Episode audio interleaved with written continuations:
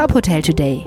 Die Nachrichten des Tages für die Hotellerie von tophotel.de. Mit Maximilian Hermannsdörfer. Die Diskussionen über den möglichen Ausfall des Osterurlaubs reißen nicht ab. Viele Verbände kritisieren die Aussagen von Sachsens Ministerpräsident Michael Kretschmer massiv. Der Bild am Sonntag sagte er, Osterurlaub in Deutschland kann es dieses Jahr leider nicht geben. Für den DEHOGA Bundesverband sei diese Aussage ein Schlag ins Gesicht. Hauptgeschäftsführerin Ingrid Hartges gegenüber RTL und NTV. Es steht in der Verantwortung der Politik auch dafür Sorge zu tragen, dass wir keinen Tag länger geschlossen sind als notwendig. Also äh, das erwarte ich. Klar, wir haben alle kein Interesse an der dritten Welle, aber es muss umgekehrt auch mehr über Öffnung gesprochen werden. Wir sind insgesamt sechs Monate zu äh, seit März letzten Jahres. Auch andere Verbände wie die IHK Dresden, der Landestourismusverband Mecklenburg-Vorpommern oder die Tourismusagentur in Schleswig-Holstein reagierten mit Unverständnis.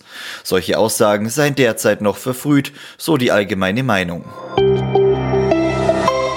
Der DEHOGA Bundesverband hat seine aktuelle Umfrage zur wirtschaftlichen Lage im Gastgewerbe veröffentlicht.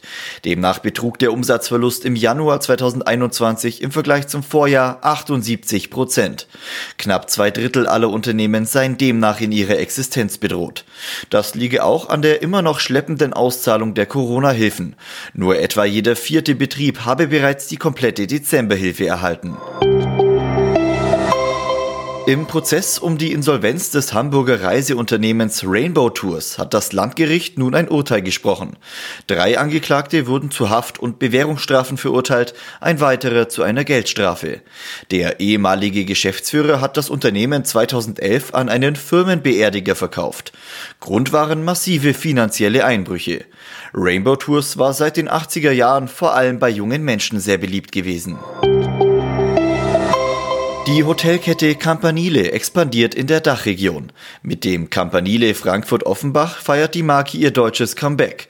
Auch in Berlin, Duisburg, Leipzig und München haben kürzlich neue Hotels eröffnet. Mit dem Campanile Wien Süd ist die Marke nun auch in Österreich vertreten. Weitere Nachrichten aus der Hotelbranche finden Sie immer auf tophotel.de.